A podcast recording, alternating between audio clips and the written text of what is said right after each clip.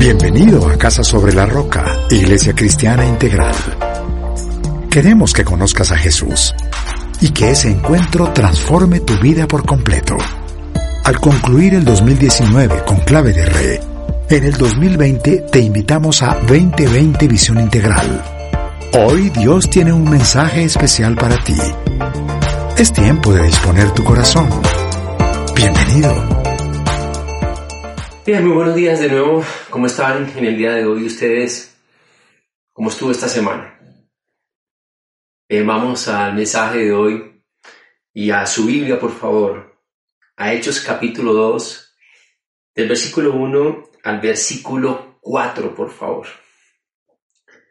Es innegable que aún nosotros creyendo en Dios y sabiendo que Él es fiel y que cumple sus promesas, muchas veces dudamos hay días en los cuales uno, wow, no, no sabe qué, qué está pasando, dónde está Dios. Pues en parte vamos a hablar de ello. Hace ocho días tocamos el tema de llenar los vacíos porque venimos en esta serie de predicaciones sobre nuestro corazón. Y quiero simplemente recordarte qué es lo que hemos venido tocando. Hemos venido tocando el tema de la ansiedad que no puede vencer. Porque la preocupación y el estrés cuando se acumulan, cuando son muy repetitivos eh, nos llenan de ansiedad. Tocamos el tema del perdón, muy importante para que nuestro corazón sea sano, para poder avanzar. Y recuerdo una frase muy importante, nadie tiene la potestad de dañar tu corazón de una manera indefinida. Solamente hay que tomar la decisión de perdonar.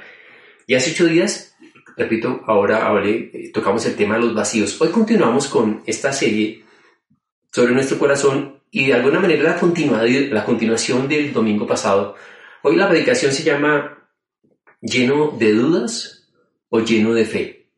Vamos a leer Hechos capítulo 2, versículo 1 al versículo 4. Cuando llegó el día de Pentecostés, estaban todos juntos en un mismo lugar. De repente vino del cielo un ruido como el de una violenta ráfaga de viento y llenó toda la casa donde estaban reunidos. Se les aparecieron entonces unas lenguas como de fuego, que se repartieron y posaron sobre cada uno de ellos. Todos fueron llenos del Espíritu Santo y comenzaron a hablar en diversas lenguas, según el Espíritu les concedía expresarse. Señor, queremos darte gracias por este día. Queremos darte gracias por tu palabra. Señor, hemos venido pidiéndote en estos domingos y reflexionando sobre el estado de nuestro corazón. Y yo te pido hoy que tú, Señor, hables también. Tú sabes diferentes circunstancias que atravesamos, momentos en los cuales dudamos, pero que, Señor, terminando este mensaje, la llenura de tu Espíritu Santo, la convicción de que tú estás allí, Señor, sea lo que predomine en nuestra vida. No, los, no los sentimientos, no lo que dicen las circunstancias, sino lo que tú dices, Dios. Gracias te damos en el nombre de Cristo Jesús. Amén y amén. Bien, hace ocho días tocábamos, quiero repetir un poco, cuando hablamos de vacíos hablamos de faltantes en nuestra vida y hay un riesgo y es que los vacíos van a tender a llenarse fácilmente sobre, y sobre todo eh, hay muchas ofertas y pueden ser peligrosas. Pero decíamos al final de este mensaje que nosotros tenemos que desocuparnos para que el Señor nos llene, es decir, desocuparnos de todo aquello en lo cual hemos buscado nosotros eh, identidad, propósito y dejar que sea Él el que nos llene. Y debe ser algo constante, ¿por qué? Porque cuando Él me da, yo entrego, de alguna manera eh, me desocupo, pero es para que Él me vuelva a llenar y para poder continuar en nuestra vida. Hay veces que uno está, eh, como les decía, a pesar de creer en Dios, está lleno de dudas. O estoy lleno de fe o estoy lleno de dudas. Mira que este texto de Hechos, conocido como Pentecostés, algo muy bonito, es que todos están allí juntos, unánimes, y algo ocurre y es que llega el Espíritu Santo y los llena. Y esto cambió la vida de los que allí estaban. Su manera de verla, la vida, obvio, su manera de hablar, su manera de actuar, cambió la vida de ellos. Pero también hay otro ejemplo, allí unos capítulos más adelante, en el capítulo 5 de Hechos, versículo 3, después de que la iglesia ha comenzado con un dinamismo muy fuerte. Y dice Hechos 5.3. Ananías, le reclamó Pedro, ¿cómo es posible que Satanás, ojo con esto, haya llenado tu corazón para que le mintieras al Espíritu Santo y te quedaras con parte del dinero que recibiste por el dinero, pues esta pareja, Ananías y Zafira, que son creyentes, de hecho están en la iglesia, habían eh, tomado una decisión y era eh, que iban a vender una finca y el producir, pues la, venta de la finca le iban a entregar para ayudar en la iglesia en las necesidades. Ojo que son creyentes, repito. Pero sin embargo, aún siendo creyentes, algo pasó en ellos. Y es que Satanás llenó su corazón de mentira. Y cuando mi corazón se llena de mentira, automáticamente voy a notar que mis reacciones van a ser equivocadas. O bien, o yo estoy lleno de fe, o estoy lleno de dudas. Ahora la pregunta es, ¿por qué dudamos? Si sabemos que Dios es fiel, amén, que Él cumple sus promesas, ¿por qué dudamos? Mira Santiago capítulo 1, del versículo 1 al versículo 8. Y este texto voy a tocarlo eh, unos minutos más adelante, por favor. ¿Por qué dudamos, aunque confiamos en Dios? Dice Santiago, siervo de Dios y del Señor Jesucristo, a las doce tribus que se hallan dispersas por todo el mundo, saludos. Y si notas ahí antes del versículo 2, eh, eh, ese texto tiene un título, pruebas y tentaciones. Y sigo leyendo.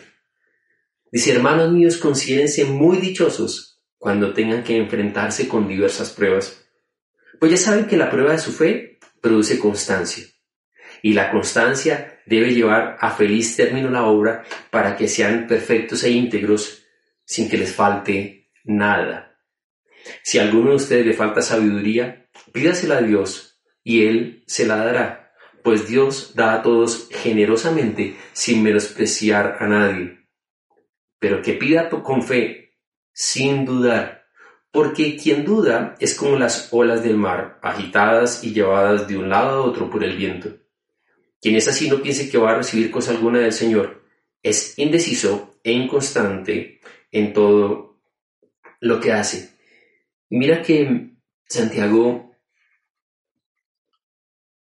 menciona algo que tú y yo afrontamos y es momentos en los cuales tenemos dudas porque estamos enfrentando pruebas.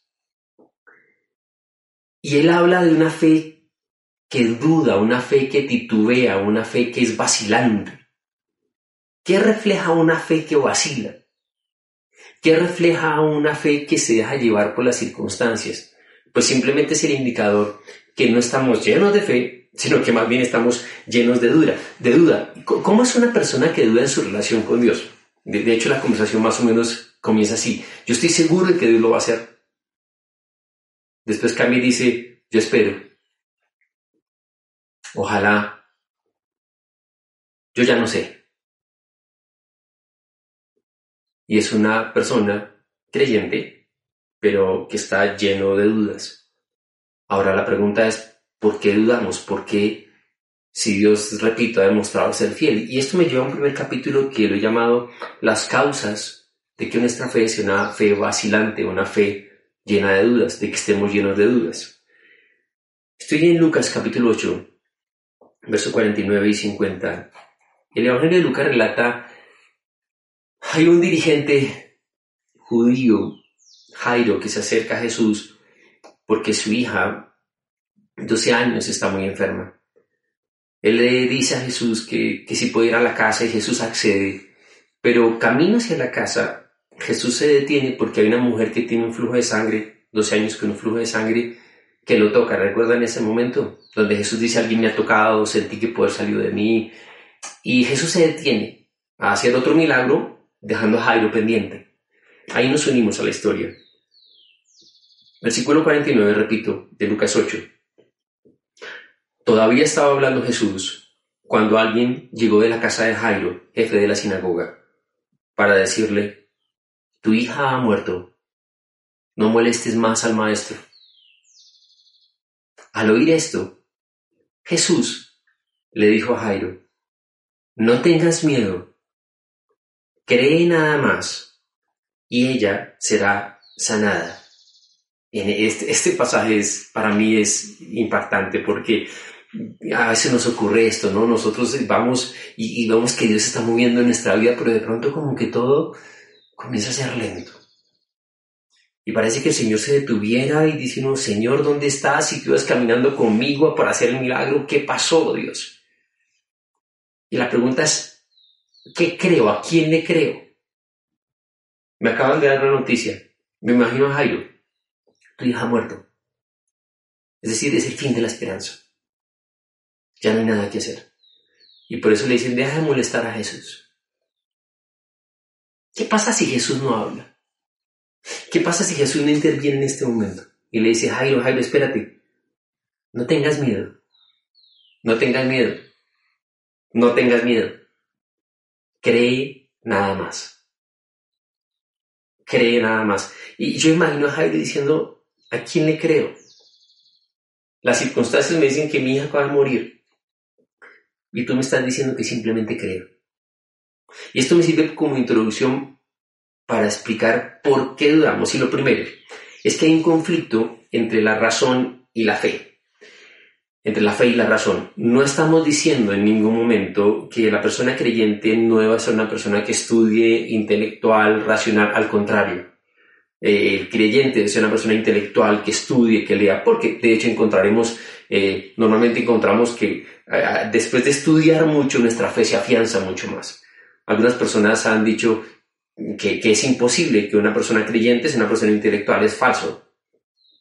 Pero hay ciertas circunstancias que no se tienen que analizar desde el punto de vista de la razón. Hay ciertas circunstancias que simplemente tengo que verlas desde el punto de vista de la fe, porque Dios es todopoderoso, porque Dios es soberano. Hay un tema, por ejemplo, que no gusta mucho, y es el tema del diezmo. La gente dice, yo, yo no diezmo porque a mí no me alcanza.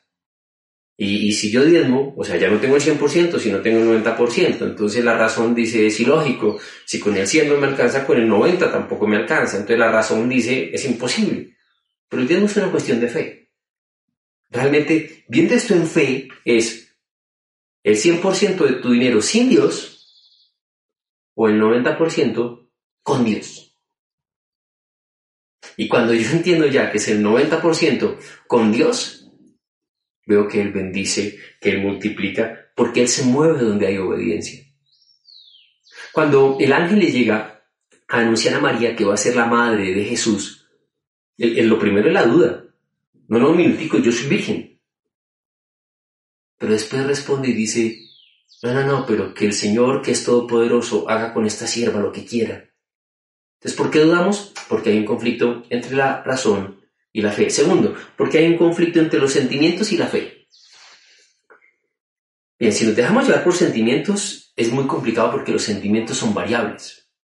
Hay días en los cuales nosotros nos sentimos súper felices, nos levantamos con una esperanza tremenda, no importa los problemas que estemos afrontando, y hay días donde no creemos en nada, hay días donde nos levantamos simplemente deprimidos, eh, eh, no creemos en Dios y muchas veces esos momentos simplemente tristes, estamos sin esperanza, nos dejamos llevar por supuestos. Y quiero que por favor hagas un análisis en tu vida cuando estás así lleno de tristeza, lleno de dudas y no lleno de fe, que analices qué es lo que está pasando por tu cabeza. Y vas a notar que mucho de eso simplemente es que Satanás ha llenado de mentiras tu vida y son supuestos. Claro, y entonces nos acostumbramos a, dejarnos llevar por el sentimiento. Y si los sentimientos tienen el control en nuestra vida, nuestra vida va a ser totalmente variable. Mira lo que dice Santiago. Es una persona que duda dejándose llevar por cualquier viento de doctrina por las olas. Y si me dejo llevar por sentimientos, ¿qué va a pasar? Voy a perder bendiciones. La plenitud de la vida que Dios quiere para ti y para mí no la vamos a disfrutar por ejemplo, hay un tema muy importante con relación a los sentimientos y el sentimiento de culpa. Todos hemos pecado. Pero cuando yo llego a Jesús, Jesús me perdona. Y mi pasado no existe más. Amén. Pero Satanás va a comenzar a, a recordar nuestro pasado y a llenarnos de culpa. Y entonces en vez de entender el amor de Dios reflejado en Jesús cuando va a la cruz y me perdona y me limpia completamente, llega el sentimiento de culpa. Y la persona no vive libre, no disfruta porque se siente culpable. Entonces vamos repasando. ¿Por qué dudamos? Hay un conflicto entre la razón y la fe. Segunda, hay un conflicto entre los sentimientos y la fe. Tercero, dudamos al mirar y escuchar las circunstancias y no a Dios. Jairo está allí y no sabe qué hacer. Alguien le ha dicho algo. Tu hija murió, no molestes a Jesús. Pero Jesús le dice, no tengas miedo, cree. Y hay gente que está más pendiente de las noticias, de las circunstancias, de lo lógico, de lo, lo que es racional, en vez de moverse por, por fe, donde el Señor me dice que moverme por fe es tener la certeza y la garantía de lo que estoy esperando y de lo que no veo. Y claro, aquí comienza a jugar en, nuestra contra el tema del tiempo. Oramos y nada pasa. El tema del aislamiento se va alargando. Y entonces ya preguntamos, Señor, ¿qué está pasando? Y queremos nosotros de alguna manera ubicar al Señor en nuestra agenda. Pero espérate que hay muchos ejemplos bíblicos donde pasaron muchos años hasta que se cumpliera la promesa. Moisés, Abraham. Es que Dios todo lo sabe, Dios todo lo puede y Él sabe cuál es el momento preciso. Y allí cuando hablamos de tener mucho cuidado de estar escuchando y viendo las circunstancias. Ojo con personas que llegan con consejos negativos. Hay especialistas, gente en que es mata fe, ellos a todo le ven un problema, en todo es una queja, eh, de pronto hay una buena noticia, algo de buena esperanza. Ellos dicen, hmm, eso tan bueno no hay. Hmm, eso es imposible. son personas especialistas en estar sembrando dudas, cizaña. Ten mucho cuidado, por favor. Y si tú eres de esos, es que guardes silencio. Si tú no vas a alimentar la fe de la gente, guarda silencio. Ora por la gente. Pero no solo es tener cuidado con los malos consejos, sino tener mucho cuidado con ignorar la verdad bíblica, porque si yo ignoro lo que Dios dice, pues claro que lo único que va a mirar son las circunstancias porque es lo único que conozco. Los saduceos, un grupo dentro del judaísmo, ellos solamente creían en los cinco primeros libros del Pentateuco y no creían en la, en la resurrección. Y cuando ellos le hacen una pregunta, haciendo, queriendo hacer a, a Jesús en una trampa, Jesús le responde y le dice, ¿sabe qué es lo que pasa? Que ustedes andan e-, equivocados ustedes andan equivocados, porque desconocen las escrituras y el poder de Dios. Y si yo desconozco el poder de Dios, si yo desconozco la Biblia, pues voy a andar equivocado. ¿Por qué? Porque me voy a mover en lo que para mí es lógico, la circunstancia. Entonces, ¿por qué dudamos? Uno, es un conflicto entre la razón y la fe, un conflicto entre los sentimientos y la fe, y por estar mirando más las consecuencias que al mismo Dios. De hecho, Job decidió adorar a Dios sin mirar las circunstancias, sin importar las circunstancias. Bien, pero esto me lleva a un segundo capítulo y es las consecuencias cuando mi fe es una fe que titubea, cuando mi fe es una fe débil, cuando estoy lleno de dudas y no estoy lleno de fe. En el libro de los números, capítulo 14, versículo 34 al 38, por favor.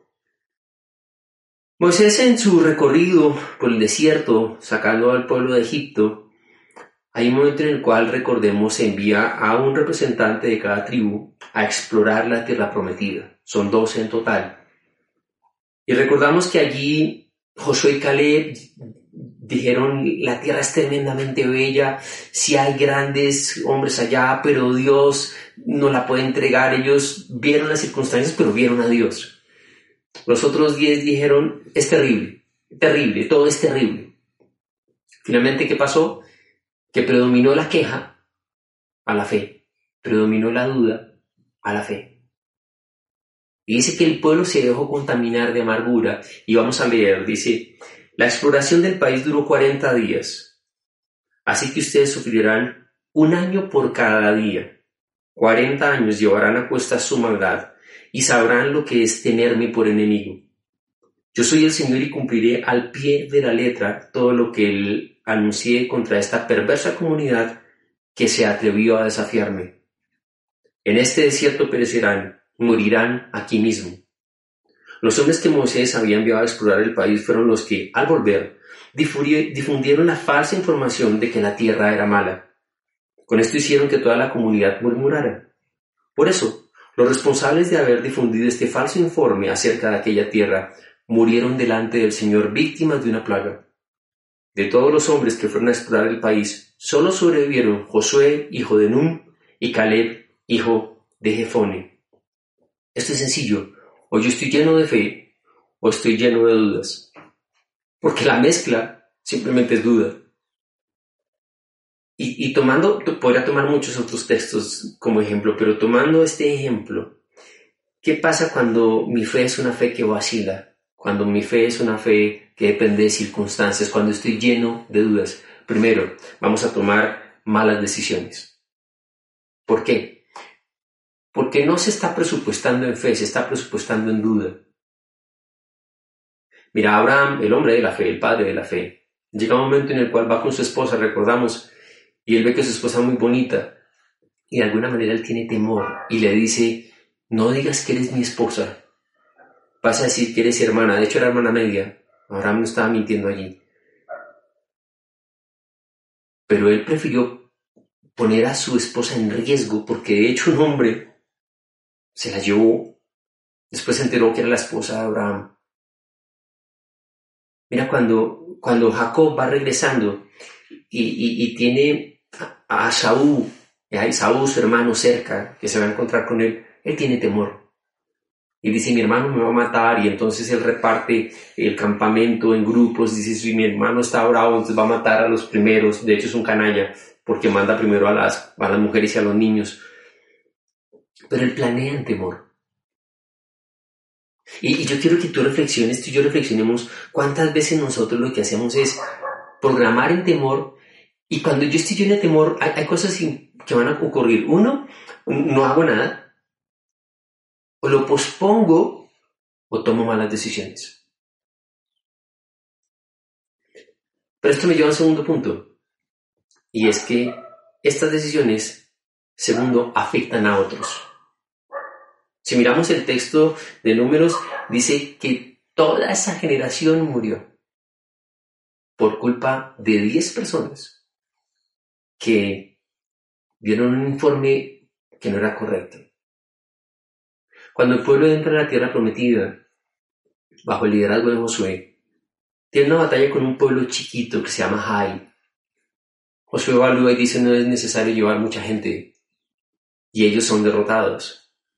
Josué, que es un hombre espiritual, dice, ora y dice, Señor, ¿por qué la derrota? Si estamos en obediencia, tú has prometido bendecir, ¿por qué la derrota? Y el Señor le muestra a Josué que hay un pecado oculto en el pueblo. Finalmente lo que el Señor hace es que saca a la luz el pecado. Acán es un hombre que ha robado algo, se ha apropiado de esto y lo ha escondido. Y cuando tú miras allí en el capítulo 7 de Josué hay algo súper fuerte porque no solo muere Acán, sino mueren sus hijos, se quema todo lo que era propiedad de Acán. Escúchenme, papás. Las acciones que nosotros hacemos, las decisiones que nosotros tomamos, van a afectar a nuestros hijos. Van a afectar a nuestros hijos. Algunos hombres pueden decir, ah, pero yo me llevo mal con mi esposa, qué problema, yo tengo una mujer, un amante por aquí, por allá, o pero es que yo tengo mis amigos y salgo a rumbear, a tomar, eso va a afectar a tus hijos uno de los hombres, voy a decirlo así, eh, más sinvergüenzas tal vez que yo he enfrentado, es un hombre que va a mi oficina, es un hombre, él no pidió consejería, eh, ni, era cristiano. Él simplemente va a mi oficina. Normalmente cuando alguien llega a mi oficina, pues yo saludo, oramos, compartimos, ¿cierto? Él, antes de que yo orara, me dijo, mire, pastor, un minutico. Yo, yo, yo quiero decirle algo, yo no voy a cambiar. Yo estoy aburrido con mi esposa, quiero irme con otra mujer, yo quiero es que usted me ayude a que mis hijas no sufran después de que yo me vaya de la casa. Ha sido la consejería más corta que he tenido en toda mi vida. Le dije, yo no te puedo ayudar. Tus hijas van a sufrir. Eres un egoísta, tus hijas van a sufrir. le dije, ya que estás acá, y le compartí un poco de lo que era mi vida después de que papá se había ido de la casa. Pero él no quería cambiar.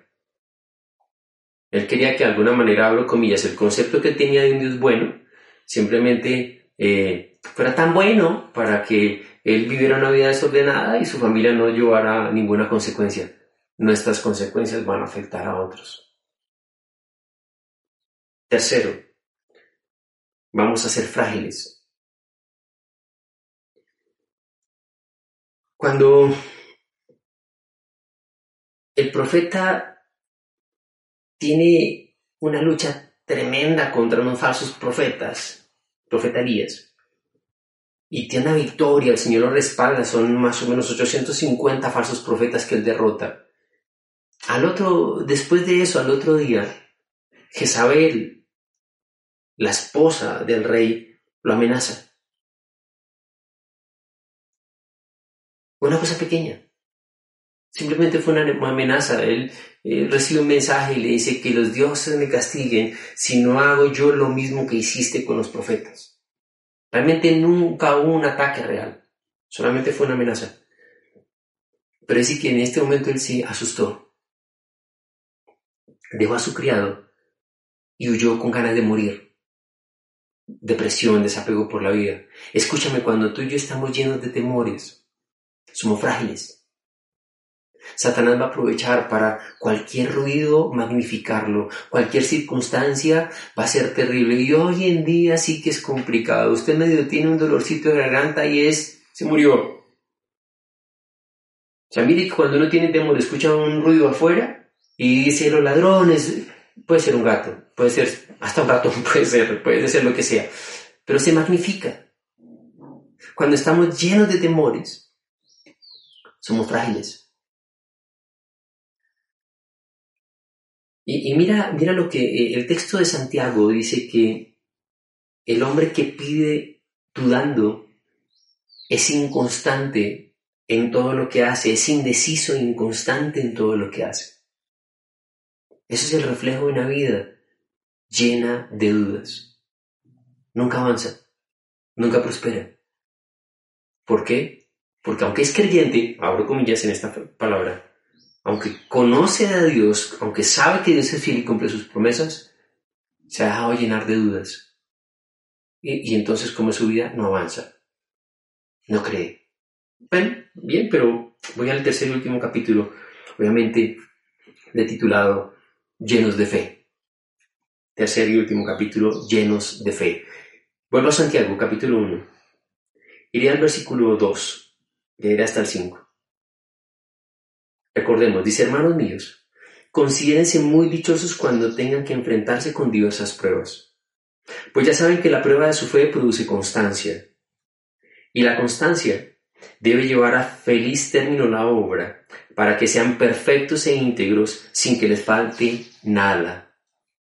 Si a alguno de ustedes le falta sabiduría, pídasela a Dios, y Él se la dará, pues Dios da a todos generosamente sin menospreciar a nadie. Seamos sinceros. No, es fácil cuando nuestra fe está siendo probada. E, es realmente difícil. Pero aquí es muy importante la actitud que tengamos cuando estemos atravesando la prueba. Mi actitud debe ser una actitud sabia. El Señor dice, espérate un minutico, considérate muy dichoso. Es difícil que yo estoy atravesando diversas pruebas y me dices, espérate un momento, pero considérate dichoso. Esto, esto si lo analizas bien es una bendición para ti. Yo le dice, Señor, no entiendo cómo es una bendición para mí esto.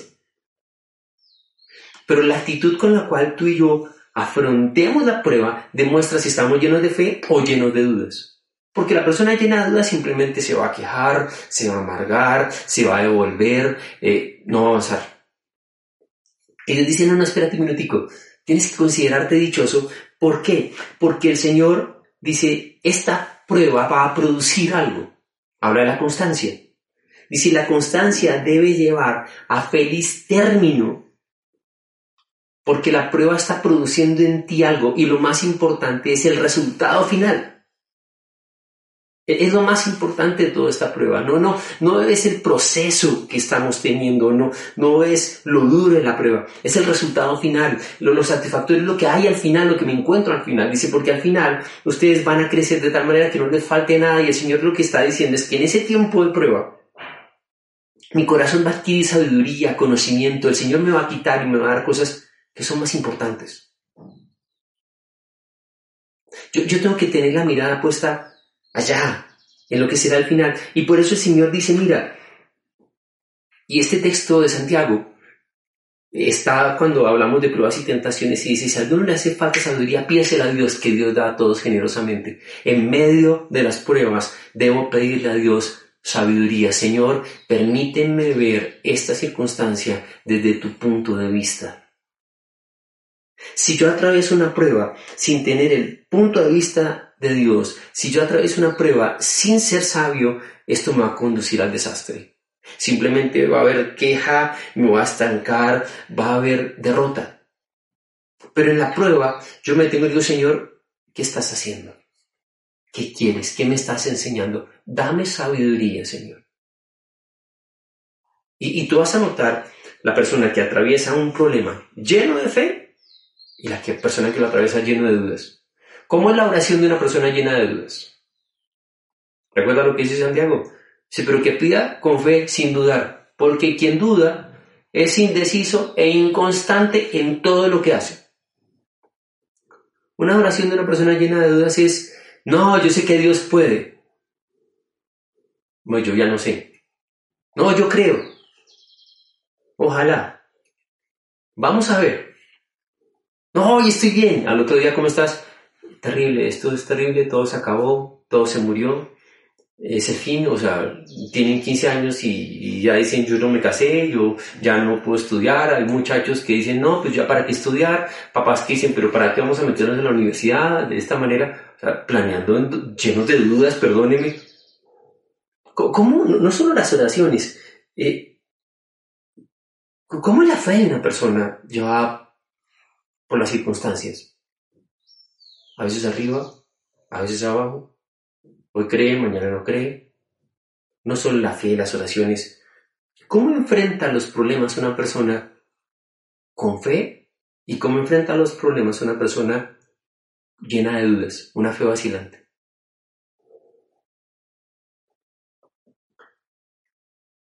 Y tenemos que ser llenos de fe. Así como en el aposento alto dice que todos fueron llenos del Espíritu Santo. Yo me vacío para que Él me llene. Y aquí hay varios consejos. El primero de ellos, tienes que meditar en la palabra de Dios. ¿Por qué? Porque dice un texto que la fe viene por el oír el mensaje y el mensaje que se escucha es la palabra de Dios. ¿Quieres que tu fe crezca? Tienes que leer la Biblia. Esto implica escuchar mensajes. Leer la Biblia, repito, leer buenos libros, pero no solo es leer, anota, toma notas, espero que estés en este momento tomando notas en tu celular, en un cuaderno. Medita, el Señor dice, dichoso aquel hombre que medita en la palabra de Dios de día y de noche. Y esto implica que yo, porque el hombre que cava y profundiza, honda, construyendo su casa sobre la roca, esto implica ahondar. Esto implica que resaltes versículos, esto implica que tengas versículos puestos en tu espejo, en tu protector. Esto implica que el Espíritu Santo te revele aquella palabra que va a dar la respuesta a lo que estás atravesando en este problema. Eso implica que tienes que clamarle a Dios y que el Espíritu Santo te revele cuál es el mensaje que en su palabra tiene para ti. Y yo medito en lo que Dios me ha dicho. Siempre cuando uno está atravesando una circunstancia difícil, vas a encontrar que uno le va a hablar a la persona y le va a decir, primero, ¿has orado? Segundo, ¿qué te ha dicho Dios? ¿Qué es lo que Dios te ha dicho? Porque eh, eh, eh, esa palabra se convierte en un ancla para ti. Claro que hay, hay momentos de preguntas. Pero cada pregunta, es decir, cuando llega la duda, tú la respondes con la palabra de Dios. Moisés tuvo muchas dudas y muchas preguntas cuando el Señor lo llamó. No, no, pero ¿quién soy yo? ¿Pero qué van a decir? Cuando el Señor le dice, Gedeón, Gedeón, tú vas a sacar al pueblo, vas a, vas a derrotar a los marianitas, Gedeón dice, no, no, espérate, yo, yo soy insignificante, mi pueblo, mi tribu es pequeña. Cada inquietud, cada duda que llega a tu mente, preguntas tales como de dónde, cuándo, cómo, Tienes que responderlas con Dios. Tienes que responderlas con Dios. Pídele a Dios sabiduría. Señor, tengo preguntas. Pero creo que el Señor nos responde con una pregunta. La pregunta que el Señor hace es, ¿Acaso hay algo imposible para mí? Normalmente el Señor responde, pero esta vez responde con preguntas. ¿Acaso hay algo imposible para mí? Y si estamos hablando de preguntas en medio de los problemas, preguntas tales como ¿cómo va a ser? ¿De dónde? ¿Cómo? Más bien hay una pregunta que tú y yo tenemos que recordar. Esa pregunta sí es válida. ¿Acaso hay algo imposible para Dios? ¿Cuál es la respuesta a esa pregunta? No, no hay nada imposible para ti. Tienes que meditar en lo que Dios te ha dicho. Tienes que ir a la palabra a profundidad y conocer quién es Dios. Porque tu fe se incrementa cuando conoces a Dios. Segundo consejo, recuerda, recuerda el respaldo de Dios. No solo las grandes historias que están en la Biblia, cuando Él abre el mar rojo, cuando manda maná del cielo, cuando en el desierto brota agua. Es muy fácil para ti tomar un cuaderno, algo en donde anotes y tú miras lo que Dios ha hecho en tu vida. Yo traigo a memoria el respaldo de Dios porque eso alimenta mi fe. Porque es tan agradable escuchar testimonios de otras personas, porque, porque alimentan nuestra fe, porque pasaron una circunstancia que uno dice, Dios es la misma circunstancia mía y tú actuaste en la vida de esa persona, entonces eso implica que tú puedes actuar en mi vida también. Dios, Dios se deleita Escúchame, Dios se deleita en demostrarnos su amor. Dios se esfuerza en demostrarnos que está con nosotros. Dios cumple los deseos de nuestro corazón. Y si tú y yo pensamos bien, Dios ha cumplido los deseos de nuestro corazón. Hay veces que ha dicho que no. ¿Por qué? Porque no me convenía. Pero si somos maduros, honestos, Dios los deseos de mi corazón los ha cumplido y me ha dado aún mucho más allá. Pero ¿sabes qué hace la duda? La duda hace que se apague la fe, la duda hace que perdamos la memoria. Y hay que traer a la memoria lo que Dios ha hecho. ¿Sabes por qué? Porque es el mismo Dios. El mismo Dios que nos sacó de una situación anterior es el mismo Dios que nos va a sacar de esta. Amén. ¿Y por qué lo hace Dios?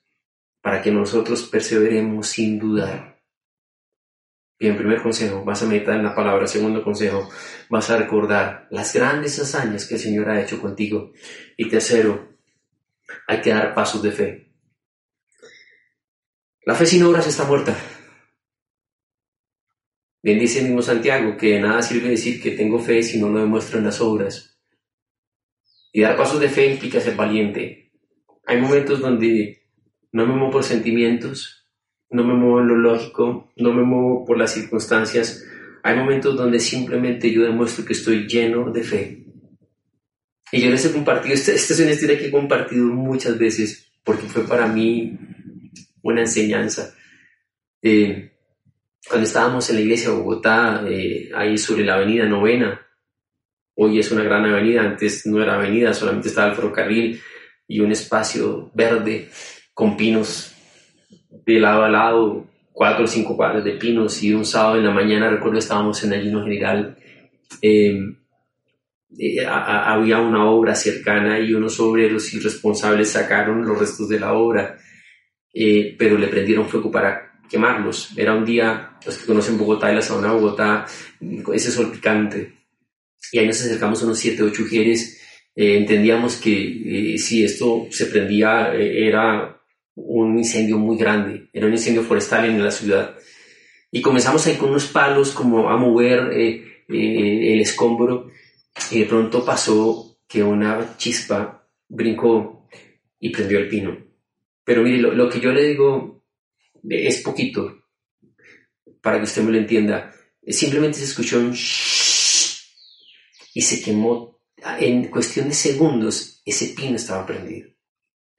Lo que hicimos de esos ocho es que siete salimos corriendo, literal, corriendo, gritando, llamen los bomberos, porque que era lo lógico, lo racional, era que, pues de aquí para acá hay más pinos, de aquí para acá hay más pinos, esto es un incendio. Y salimos corriendo, excepto uno, amigo mío muy cercano. Él fue el único que dijo, no, no, paren, paren, paren. Vamos a orar. Yo me detuve y, y lo que le estoy diciendo es literal. Yo frené y volteé así la cabeza y lo vi a él haciendo esto. Él con la mano levantada y dijo así, Padre, en el nombre de Jesús, apaga este pino. Y fue inmediato. así como sonó que se prendía, sonó que se apagaba. Ni una sola ramita del pino de la derecha o de la izquierda se incendió. Yo paré, eso que usted dice, ¿dónde está el agua? ¿Dónde llovió? Y yo, bueno, después de obviamente uno pálido, agitado de todo esto, me fui caminando hacia la iglesia diciéndole Dios, yo soy un carnal, yo digo que tengo fe, pero cuando enfrento un problema, corro como una nena. O sea, estoy como Santiago, estoy pidiendo, pero pido dudando. Y entonces, claro, soy inconstante en mi vida. Cuando enfrento un problema, ¿de qué me sirve la fe cuando enfrento un problema y no creo? O sea, fe cuando todo está bien no la necesito. Yo necesito la fe. Por eso Santiago dice, considérense muy dichosos cuando estén atravesando diversas pruebas. Porque esa prueba produce constancia y la constancia va a llevar a feliz término para que ustedes no les falte nada, porque me está diciendo entonces que por medio de la fe, cuando camino en medio de estos problemas, con mi corazón lleno de fe, lleno de Dios, lleno del amor de Dios, dice al final vas a encontrar todo. Al final tu corazón va a ser diferente. Es que lo importante es el resultado final. Cuando yo voy el vehículo y mi carro no tiene combustible, yo voy a la estación de servicio y normalmente me preguntan, ¿qué quiere echarle? ¿Corriente o extra? ¿Y cuánto? Ahora bien, cuando estamos en problemas, ahí está la estación de servicio. Y te van a ofrecer. Tengo fe y tengo duda. ¿Qué quieres? ¿Cuánto le he Cuando uno va a ciertos restaurantes, a ciertos cinemas que tiene la venta de normalmente este líquidos gaseosas con el sistema refill, que tú te paras con tu vaso vacío frente a una máquina dispensadora y ahí están todos los sabores. Y tú puedes llenarlo hasta el tope, cuantas veces quieras. Ahí está la opción que quieres, pero imagínate que entonces hay uno que dice duda, fe. ¿De qué lo quieres llenar? Es increíble que aunque nosotros conocemos a Dios y sabemos que es fiel y que cumple sus promesas, estemos llenos de dudas. Si eso pasa. En el aposento alto, cuando estaban todos juntos, unánimes ahí orando, buscando la presencia de Dios, el Espíritu Santo los llenó y eso cambió sus vidas. Eso es lo que tiene que ocurrir contigo y conmigo. Cuando Jesús va a la cruz, cuando Jesús muere y derrama su sangre por nosotros, Él se vacía, se desocupa para que nosotros estemos llenos. Y Él es el autor y consumador de nuestra fe, Él es el principio y el fin. El mirar a Jesús, el mirar la cruz de Cristo, es el alimento para nuestra fe. Y diariamente tengo que ir a decirle, Señor, lléname. Lléname de tu presencia, lléname de ti. Yo sé que lo has hecho una vez y como dice esa canción de la alabanza, y sé que lo harás otra vez, abriste una vez mar, proviste en el desierto y sé que lo harás otra vez, y sé que lo harás otra vez, y sé que lo harás otra vez, Señor. Lo importante está al final. Y ahí está la opción. ¿Con qué quieres llenar tu vida? Satanás te va a ofrecer, como con Ananías y Zafira, los llenó de mentira, de duda, de desánimo. Incluso los grandes hombres y mujeres de Dios como los profetas, momentos en que estuvieron muy llenos de fe y momentos llenos de duda. Nos va a pasar, nos pasa, pero siempre está ahí Dios. Y tengo que recordar su palabra, recordar lo que Él ha hecho, recordar quién es. Pero eso era dar pasos de fe. Muévete en fe. no es ser irresponsable, pero simplemente nos movemos y dejamos que Dios haga el resto. Noé, al Señor le da a Noé una, una, una instrucción absurda, construye un arca, pero Señor, aquí no hay un río, acá no hay un mar, y Noé se pone a construir el arca. No le importa si se burlan o no, simplemente yo obedezco y Dios responderá. Muévete en fe, disfruta tu vida. Cuando hablamos de los vacíos, hablamos lo importante que nos llene, pero que nos llene de fe. Es la manera como tú y yo vamos a disfrutar la vida. Así que vamos a orar. Ahí, íntimo, tú con Dios, tú y Dios, Padre, queremos darte gracias. Yo sé que cuando tú nos observas, Señor, hay veces que tú no nos entiendes. Y lo digo de esta manera, aunque tú lo sabes todo. Pero a nuestra vida, Señor, es como lo expresa Santiago. Muchas veces pedimos pero dudando. Y somos inconstantes indecisos y decimos que creemos en ti, pero nuestra vida está llena de dudas. Y a veces cuando afrontamos los problemas, Señor, simplemente nos dejamos llenar de tristeza, de desapego, de supuestos y de mentira. Y así como Ananías y Zafira, muchas veces Dios simplemente Satanás lo que hace es llenarnos de mentira. Muchas veces estamos como Jairo. Ah, aquí está la noticia que dice que la niña ha muerto, pero tú estás diciéndole, Jairo, no tengas miedo, simplemente cree. Y tú ahí le estabas diciendo a Jairo, Jairo, o, andas lleno de fe, o andas lleno de dudas. Pero no habrá victoria en nuestra vida si estamos moviéndonos con duda. En el nombre de Cristo yo te pido, Señor, que tú llenes nuestra vida, nuestro hogar, Dios. Para ti no hay nada imposible. Es cierto que uno muchas veces se pregunta, Señor, ¿de dónde? ¿Cómo vamos a hacer? ¿Cómo será? Pero hay una pregunta que tú nos haces, ¿acaso hay algo imposible para mí? Señor, para ti no hay nada imposible. Por eso queremos darte gracias, Dios. Llénanos de tu fe. Espíritu Santo, yo te pido que tú reafirmes y confirmes y llenes, Señor. Recuerda la palabra, Señor, que tú has hablado, la promesa que le has dado a cada uno, Señor. Eso sí es lo que tengo que estar recordando. Ese Dios que ha hecho milagros una y otra y otra vez y que lo volverá a hacer, Señor.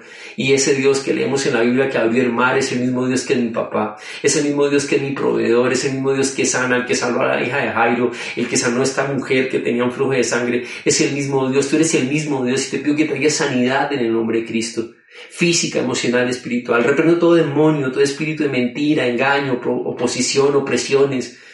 En el nombre de Jesús, Dios. Ante tu nombre se dobla toda rodilla en el cielo, en la tierra y debajo de la tierra, Señor.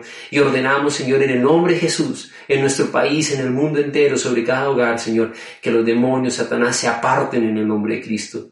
Bendice, bendice los hogares, bendice los chicos, Señor. Bendice las empresas, Señor. Yo sé que para muchos es imposible conseguir un trabajo ahora. Eso es lo que ellos dicen y piensan. Pero para ti no hay nada imposible. Yo sé que para muchos, Señor, no hay de dónde. Pero tú eres el Dios de los recursos. Por eso, Señor, nos movemos en fe, no por sentimientos. En tu tiempo perfecto, tú vas a orar. Porque tú sabes todo. Y tú eres nuestro Dios y nunca nos abandonas, Señor. Te damos gracias. Gracias, gracias. En el nombre de Cristo Jesús. Amén. Y amén. Bien. Ahora quisiera preguntar si hay personas que después de escuchar este mensaje quisieran hacer una oración para entregarle su vida a Jesucristo. Si nunca lo has hecho, es una sencilla oración donde yo te voy a guiar. La vida sin Cristo no tiene sentido. La vida sin Cristo es una vida llena de dudas. La vida con Cristo es una vida llena de fe. Porque Jesús se hizo hombre, se entregó en la cruz pagando por ti y por mí para que nosotros tuviéramos una nueva vida. Así que simplemente abre tu corazón a Cristo. Voy a guiarte en esta oración que quiero que repitas conmigo. Vas a hacerlo mentalmente, igual el Señor conoce tu pensamiento. Vas a decir así, Señor Jesucristo, en este momento yo tomo la decisión de abrir mi corazón y creer en ti, como mi Señor y mi Salvador personal. Yo te doy gracias por ir a la cruz y perdonar mis pecados. Tú conoces mi vida, mis dudas, mis temores, pero quiero conocerte y llenarme de fe. Tú eres real y descanso en ti. En el nombre de Jesús. Amén. Sabemos que Dios llegó a tu corazón con una palabra especial. Repite en voz alta esta sencilla oración. Amado Jesús, te doy gracias. Reconozco que soy pecador, pero también reconozco que tú, Jesús, eres Dios, que te hiciste hombre, moriste y resucitaste. Te abro la puerta de mi corazón. Haz de mí la persona que tú quieres que yo sea. Te recibo ahora mismo como mi Señor y mi Salvador. En Cristo Jesús. Amén. Si acabas de hacer esta oración, la palabra de Dios dice que naciste de nuevo, que eres una nueva persona. Te invitamos a dar el siguiente paso en tu proceso. Somos una iglesia de amor y queremos acompañarte y ayudarte en esta nueva vida. Ingresa a www.casarroca.org. Conéctate, crece, sirve. Seguimos en contacto.